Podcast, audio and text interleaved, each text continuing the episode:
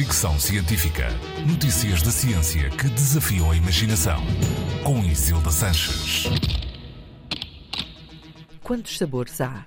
Primeiro eram quatro: doce, salgado, amargo e azedo. Depois, no início do século XX, os japoneses propuseram o umami, que acabaria por ser reconhecido como sabor básico só nos anos 80. Agora, cientistas da Universidade da Califórnia do Sul afirmam ter identificado um sexto sabor, cloreto de amónio, aparentemente popular em doces escandinavos como o alcaçuz salgado. Num artigo publicado na Nature Communications, os investigadores revelam como descobriram que a língua responde ao cloreto de amónio com a mesma proteína receptora que identifica o sabor amargo.